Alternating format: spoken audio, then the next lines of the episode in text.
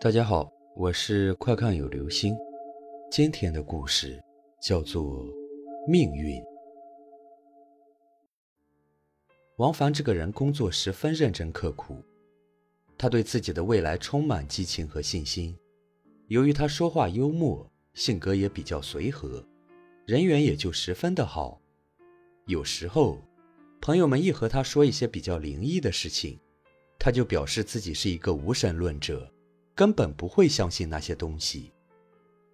这几天，王凡的朋友和他说，街角处有一个算命摊子，据说摊主是个鬼，他算的事情特别准。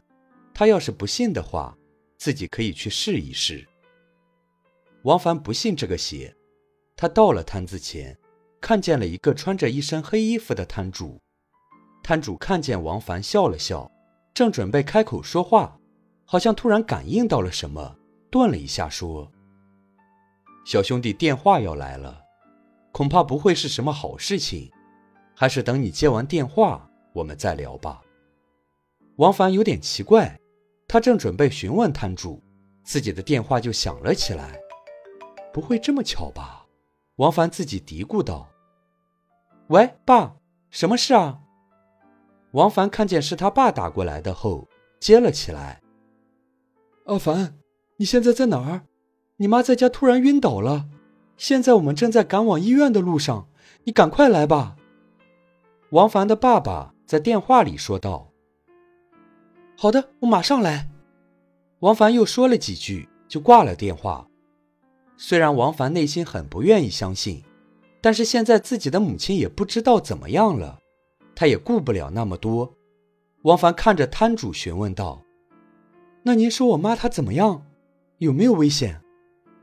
那个摊主看着王凡说道：“我是一个鬼，一个人一生只能问我两个问题，问一个问题，给我烧十亿冥币，试试吧，也许真的能算出来的。”王凡赶紧买了冥币给摊主烧去。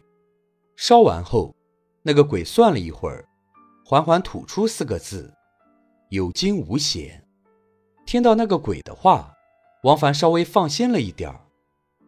果然，过了一会儿，他爸爸打电话过来，报了一个平安。